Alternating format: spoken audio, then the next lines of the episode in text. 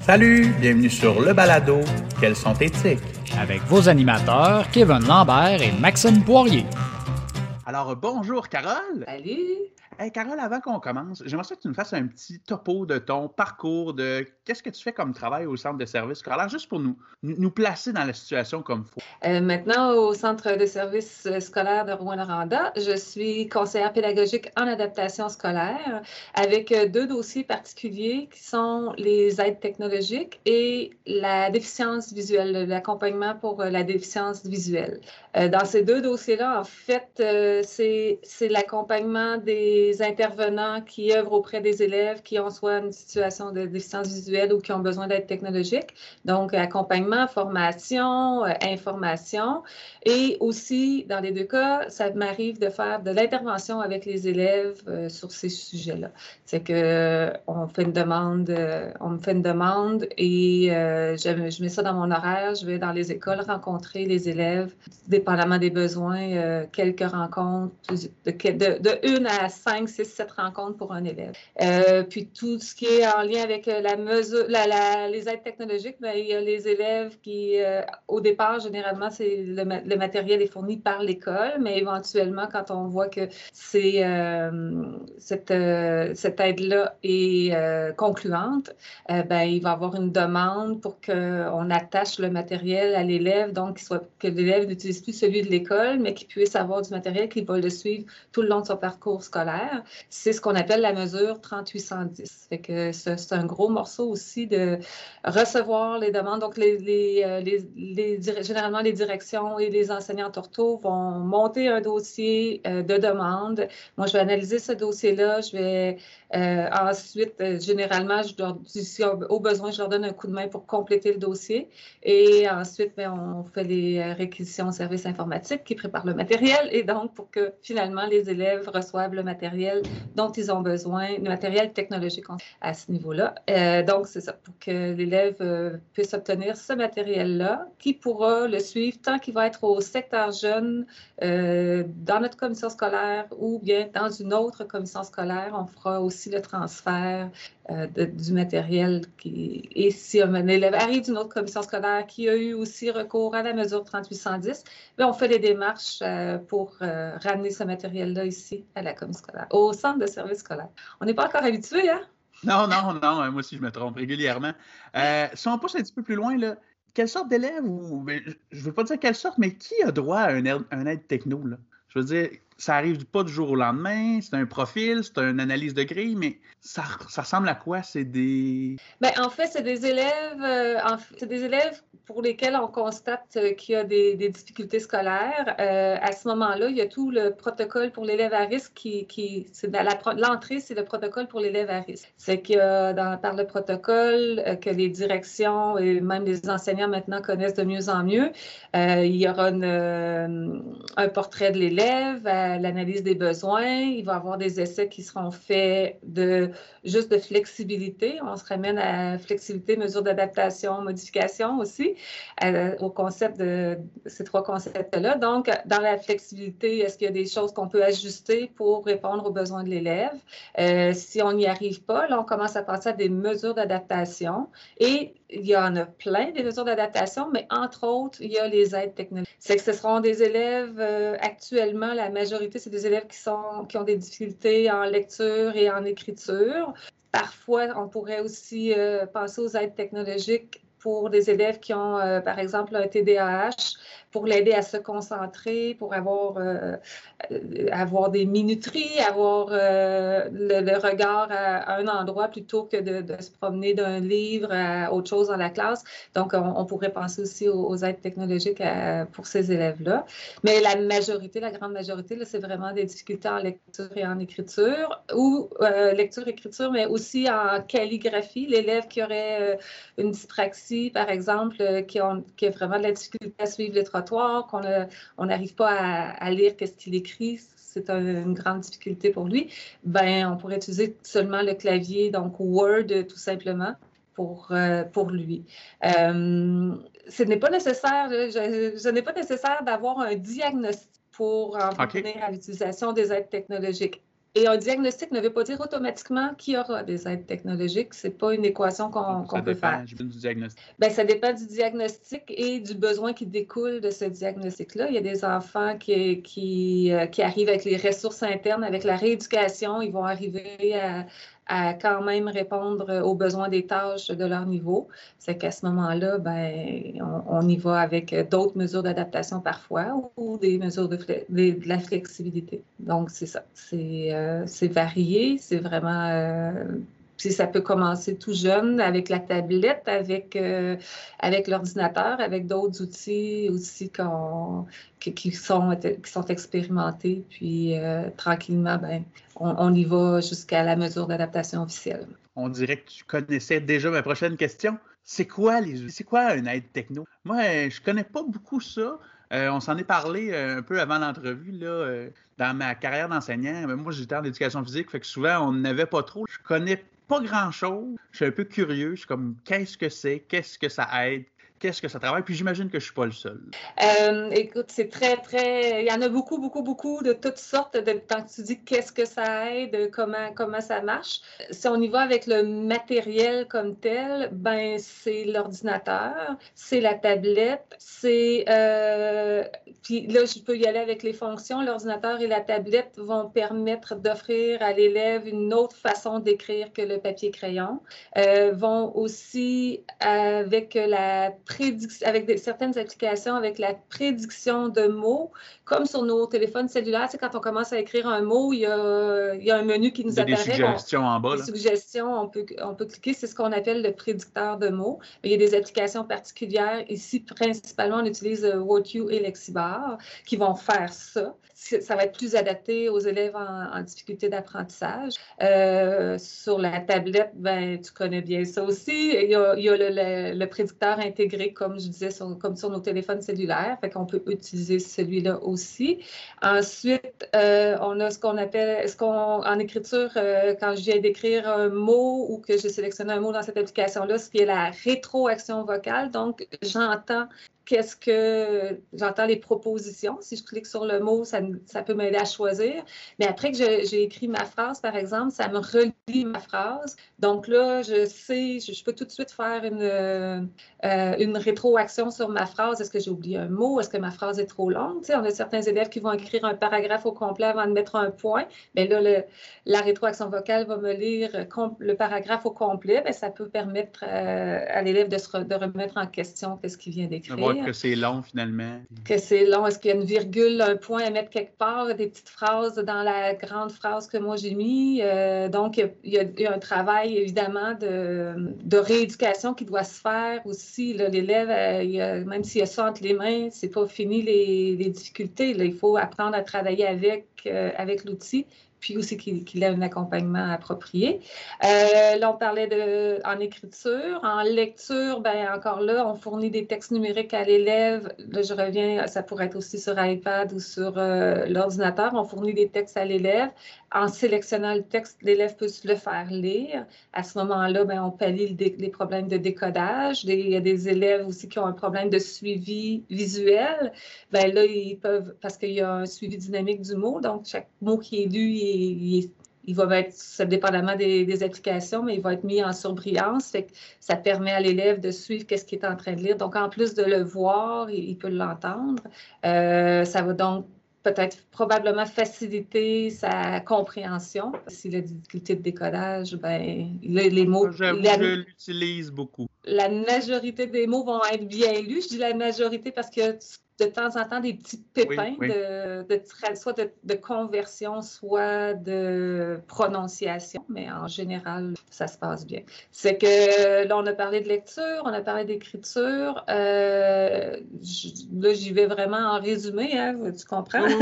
Euh, après, pour justement rendre numérique euh, les, les textes à l'élève, idéalement, l'enseignant s'en préoccupe avant le, le, jour où l'élève en a besoin. Donc, on peut utiliser le photocopieur qui, va numériser et même faire la conversion. Je reviendrai sur la conversion tantôt, mais pour qu'il soit lisible par la synthèse vocale, pour le fournir donc de façon numérique à l'élève. Mais on a aussi des petits outils qui pourraient, par exemple, soit qu'on a oublié, l'enseignant l'a oublié, ou bien on est dans un cahier d'activité, c'est juste des petits bouts de texte que l'élève doit se faire, des petites consignes. Euh, cet outil-là qu'on privilégie euh, souvent, c'est le. Fait que ça ressemble à un crayon. En, en surlignant, c'est comme s'il y a une petite lumière qui va apparaître en surlignant le texte tout de suite, ça va être lu à l'élève. Fait qu'il peut utiliser, euh, il peut utiliser des écouteurs avec ça aussi, euh, ou bien euh, sans écouteurs, il va l'entendre. on a aussi, dans les numériseurs qu'on utilise, bien, il y a la souris, l'Iris Scan Mouse, qui ressemble vraiment, qui peut être utilisée pareil comme une souris normale, mais il y a un petit écran, là, je le bouge pour que peut-être vous voyez le reflet. Oh, on voit bien il y a un petit écran qui permet la numérisation aussi. Fait que c'est sûr ça permet de traîner moins d'outils, fait que de l'avoir déjà intégré la souris on, ça passe presque plus déjà. Donc... Oui, effectivement, ça fait un, outil à double, à double, euh, double utilisation. Euh, ça, c'est des façons de numériser dernière minute, un petit coup, pas évidemment qu'on ne va pas numériser un texte complet. Et tantôt, je parlais de conversion, ben c'est pas juste une photocopie numérique euh, qui va que les applications ont besoin d'un peu plus que ça. Ils ont besoin qu'il y ait une conversion entre ce qu'on voit euh, et euh, l'interprétation de, ce qui donc ce qu'on appelle le, voyons, la reconnaissance optique. Je l'avais en anglais, j'avais les initiales en anglais. En anglais, on dit OCR. C'est exactement ça. C'est comme non, c'est pas ça. la reconnaissance optique de caractère, ROC. C'est qu'on a, on a des logiciels qui vont permettre ça. Il y a certains photocopieurs qui le permettent aussi. La souris euh, et le CPEN vont permettre cette reconnaissance optique de caractère-là. Donc, vont permettre au logiciel de, de dire qu'est-ce qui est à l'écran. C'est beaucoup mieux que ce qu'on avait à l'époque. Moi, à l'université, j'ai déjà fait le, le ROC là, euh, à la main d'un vieux livre dactylographie de 1978 que le professeur qui l'avait écrit à l'époque voulait numériser, mais ça n'existait pas vraiment les logiciels comme ça. Fait que j'ai été, euh, c'est ça. J'ai fait de la reconnaissance de caractère euh, à la main. Mais là, toi, tu veux, tu veux dire, tu l'as retapé, là. Tu l'as On l'a retapé au complet, C'était vraiment long, là. Ben, là, tu, l'as plutôt, plutôt, numérisé, qu'on dirait, à ce moment-là. C'est comme euh, maintenant, quand on va sur le photocopieur, qu'on met une feuille, puis ça nous l'envoie numérique, on l'a dans notre ordinateur. Évidemment, si tu as utilisé Word, ben ça faisait la reconnaissance optique de caractère, c'est pour permettre la synthèse vocale. Ça fait que par défaut, Word, euh, on a la reconnaissance. je vais dire euh, le meilleur conseil, euh, je ne sais pas si vous appelez ça comme conseil, le meilleur euh, je veux dire conseil que je peux vous donner dans le cas de, de, synthèse vocale, c'est la première question à se poser, c'est est-ce que j'ai déjà ce document-là en format numérique? Si euh, je l'ai dans mon ordinateur, si je l'ai si je l'ai moi-même fabriqué par Word, si je l'ai pris sur Internet, je l'ai déjà en numérique. Je ne vais pas me casser la tête à prendre la feuille, aller la photocopier, euh, utiliser photocopieur ou un, un autre numériseur. Je l'ai déjà numérique je l'utilise. C'est ça. Et là, il faut juste s'assurer qu'on a la reconnaissance optique de caractère à ce moment-là. Selon notre source numérique, ça va, il va peut-être avoir une petite intervention à faire avant de le fournir à Dans les autres outils, ben, on a les dictionnaires numériques. Ici, on a euh, le Lexibook, qui est un dictionnaire français avec un petit clavier. L'élève commence à écrire le mot et là, ça lui fait des suggestions. Donc, on est en un peu en prédiction, euh, de mots, comme avec, euh, tantôt je parlais de WordQ ou Lexibar, ou euh, les, les, les, fonctions intégrées sur l'iPad ou comme nos téléphones cellulaires. Et pour le, dictionnaire anglais-français, on a, il s'appelle le Comet LV4B. C'est le nouveau format qu'on a. Ça fait un petit peu format tablette, là, en plus qu'il y a même un couvercle qui se rabat. Et là, lui fait aussi français et anglais. Par exemple, si je cherche une définition L'autre, le, lexibook aussi, si je cherche une définition, euh, si je veux voir un accord, on a même des dictionnaires de synonymes, euh, antonymes, la conjugaison. Il y a plein de petits outils rassemblés comme ça dans l'objet. Et il est autonome. Donc, euh, l'élève est en train d'écrire à la main, il veut chercher un mot ou il veut chercher une conjugaison, il peut le faire avec ces outils-là. Et le, Comet LV4D, lui, ben, c'est ça, j'ai le dictionnaire français tout court ou le dictionnaire anglais ou la traduction de mots ou de petites expressions, ce qui est autorisé par le ministère de l'Éducation en évaluation. Euh, donc, euh, je vais écrire un mot en français, puis il va me dire qu'est-ce que c'est en anglais. Euh, donc, ça remplace le dictionnaire papier bilingue. Évidemment, c'est beaucoup plus facile que de chercher dans un dictionnaire papier où je dis souvent, pour trouver un mot dans un dictionnaire papier, il faut déjà savoir comment l'écrire, ou presque, parce que... Ben, c'était ma question, justement. Si je ne sais pas écrire le mot, le mettons habitant, et je commence avec un A, ce qui va me le trouver pareil? Il y je te dirais, les WordQ et Lexibar en prédiction de mots. Euh, Lexibar va le trouver, le H muet, par exemple. WordQ peut avoir de la difficulté. Les dictionnaires électroniques pour un H muet, là, je t'avoue, je n'ai pas fait l'essai, mais il y a des chances que non. Par contre, d'autres types d'erreurs euh, peuvent être, euh, ça pourrait être possible avec. Euh, par exemple. Oui, ou euh, un, mauvais écrire le son O à, U au lieu de E à U, des petites choses comme ça, mais c'est pas, c'est pas aussi efficace, par exemple, que Lexibar pour la prédiction de mots. Euh, Mais ça dépend. Si lis ça, c'est parce que tu es, en train d'écrire à la main, parce que sinon tu l'as ton lexibar dans ton ordinateur. Oui. Il y en a, oui, effectivement. Il y a des combinaisons aussi, des fois, avant d'aller avec lexibar euh, ou WordQ, ils vont quand même être à l'ordinateur, mais ils vont utiliser un dictionnaire électronique, mais c'est rare. Puis habituellement, comme tu dis, euh, plutôt que de, de, chercher, d'utiliser deux outils, si on a besoin d'un dictionnaire, on va prendre Antidote, par exemple, les dictionnaires d'antidote, vu qu'on est déjà à l'ordinateur, ça va être une autre alternative. Je pense que là, on a fait le tour pas mal des applications qui sont utilisées avec Antidote, euh, dictionnaire et guide, avec euh, le correcteur, avec euh, Lexibar WordQ, avec les petits à, côté, et avec les soulignés de Word aussi. Tu sais, quand on écrit, on écrit, si on oublie un S, ben Word va souligner, il va nous faire des propositions. Et ça, ça, va être quelque chose qui va être utilisé par les élèves aussi. Et tout ça, euh, tout ça fait que dans tout, avec tous ces moyens-là, l'élève a toujours des choix à faire, ce qui veut dire que c'est pas l'ordinateur ou c'est pas l'outil qui décide à, la place de l'élève euh, comment écrire le mot. C'est des propositions, l'élève accepte. Ben, on est en mesure d'adaptation à ce moment-là. On n'est pas en modification. Euh, en écriture, en, ben, en écriture. Un autre, une autre application, mais dépendamment des contextes qui pourrait devenir une modification, c'est l'écriture vocale. Je parle l'ordinateur euh, ou l'application écoute et écrit à ma place, ben ça, ça existe. C'est faisable d'utiliser ça aussi. Mais si on est en évaluation d'écriture, Là, l'élève ne fait pas de choix, alors on ne peut pas évaluer l'orthographe parce qu'il n'a pas choisi comment l'écrire, le mot. Là, on, on se rend modification. le choix. C'est ça. Par contre, si on était en évaluation de lecture ou en univers social, peu importe une autre matière, et que pour répondre aux questions, euh, c'est très difficile pour l'élève d'écrire même euh, où ça va aller plus vite, euh, faire l'écriture vocale plutôt que d'utiliser Lexibar ou WordQ. Mais à ce moment-là, on serait en mesure d'adaptation parce que là, on n'évalue pas l'écrit, on évalue le contenu et non le contenant. à ce moment-là, ben, on peut utiliser l'écriture vocale. Non, puis je connais plusieurs professionnels de la santé qui utilisent ça justement pour sauver du temps. Au lieu de dicter le note à une secrétaire, bien, utilisent justement la reconnaissance. Ça fait un pas pire travail. C'est sûr qu'il faut tu repasses, tu sais, mais l'ordinateur fait quand même des pas pires choses. Oui, puis comme enseignant aussi, euh, c'est intéressant d'utiliser ça. Euh, puis des fois, il faut compenser parce que l'ordinateur a compris, euh, il a collé deux mots ensemble, euh, il n'a pas choisi la bonne, finalement, il n'a pas écrit de la bonne façon. Mais en le relisant à haute voix, on est capable d'aller repérer qu'est-ce que l'élève a voulu dire.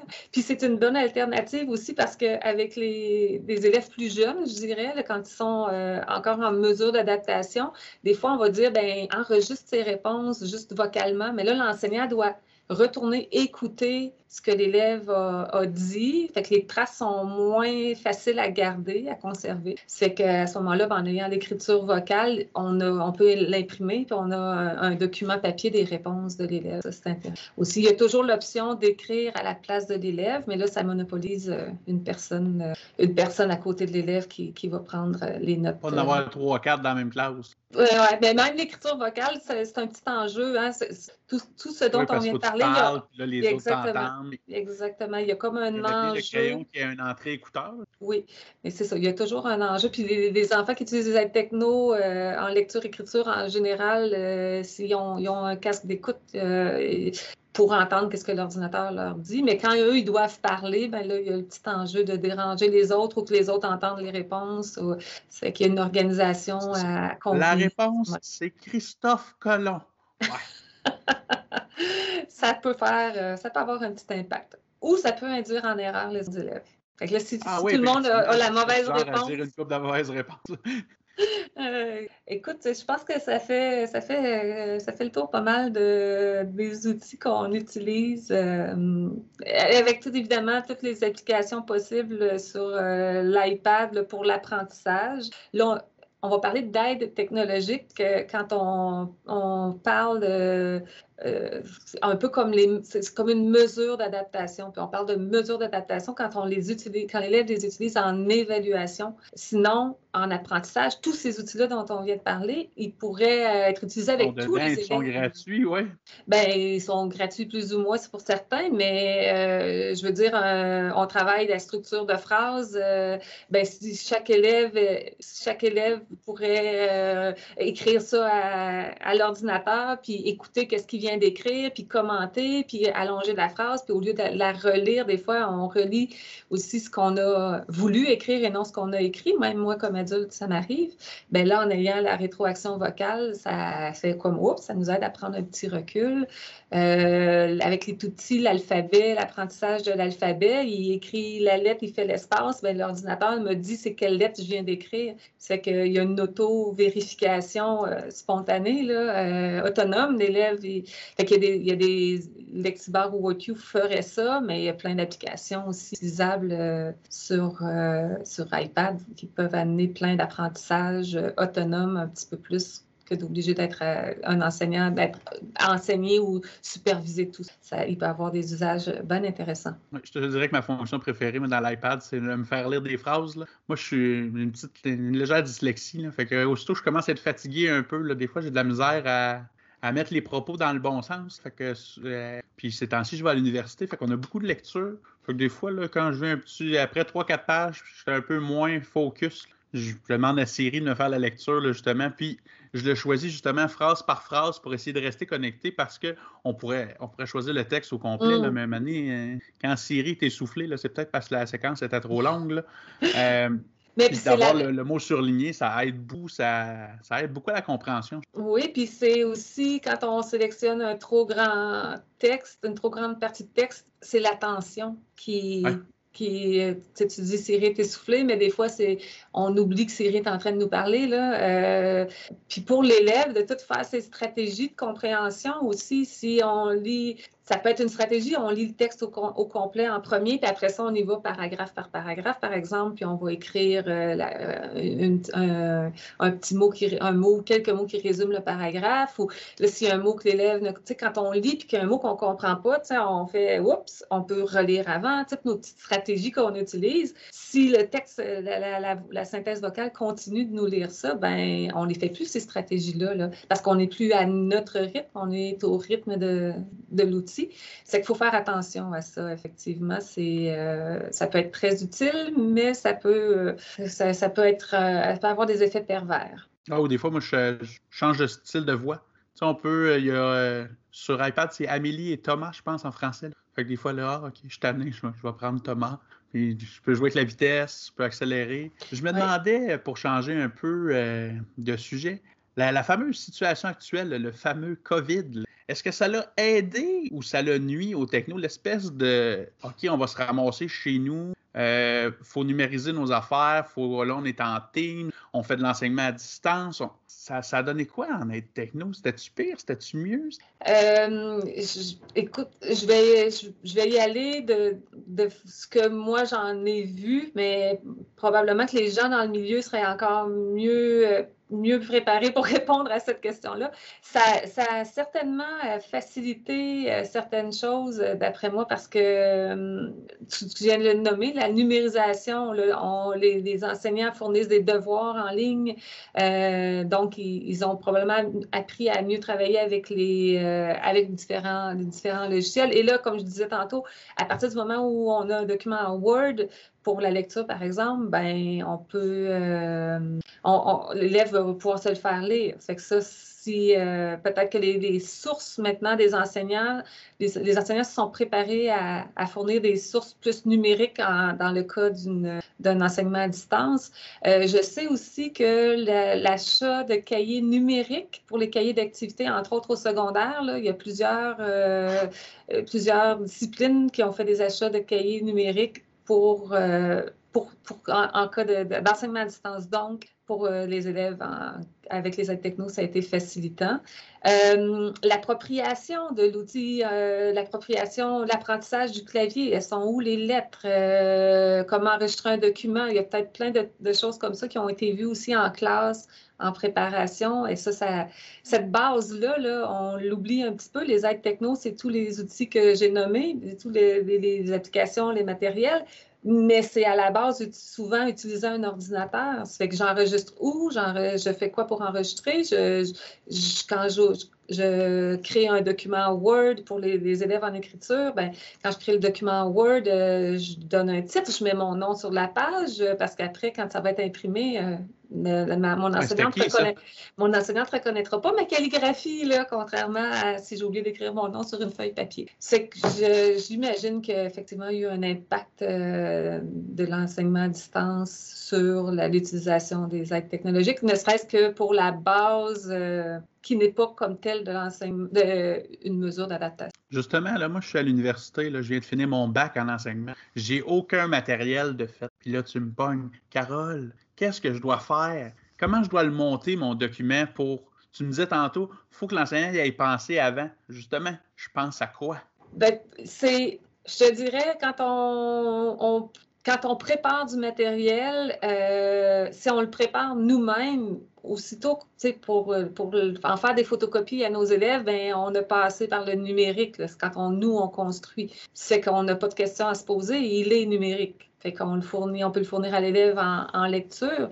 Après, euh, des sources aussi, là, le cahier numérique est disponible, la, maison d'édition euh, s'ajuste parce que je crois que ben, cette année particulièrement, ça, la COVID va avoir aidé grandement. Aider beaucoup les maisons d'édition à s'adapter à l'année. Ben, euh, il y a sûrement des maisons d'édition, des cahiers d'activité qui n'ont pas été achetés à cause de, ça, là, à cause parce qu'ils ne pouvaient pas le fournir en numérique. Ben, les, profs ont choisi d'autres maisons d'édition. C'est que, mais comme je disais, pour, le, pour la lecture, la source, euh, c'est vraiment de, c'est de la première chose à faire. Où est-ce qu'on est qu'on peut le trouver numérique avant même de penser à numériser? Euh, après, c'est quelqu'un qui arrive, euh, qui, finit son bac en enseignement, ben c'est de la formation, c'est de s'amuser avec les outils. C'est sûr, si on accompagne, si on accompagne un élève dans, la classe qui utilise, euh, qui a besoin des aides technologiques, euh, la formation de initiale euh, va souvent, être faite par l'enseignante ortho, mais après, il faut être capable de prendre le relais si on veut que l'élève aille au bout de, ses capacités. Euh, il faut que l'enseignante euh, soit capable aussi de, donner un coup de main si ça, bloque un petit peu, s'il y a des réglages à, aller ajuster.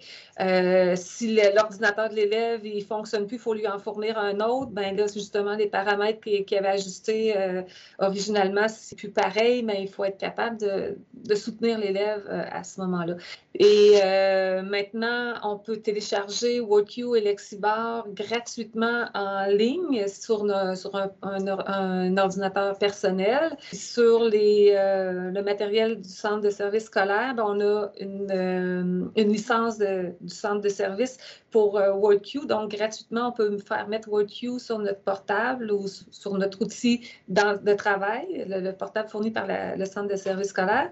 WorkU et Antidote même. Donc, ce n'est pas des frais de plus pour l'enseignant qui veut essayer de jouer avec. Bien, comme je dis, WorkU, Antidote le centre de service scolaire peut le mettre gratuitement sur nos appareils du centre de service.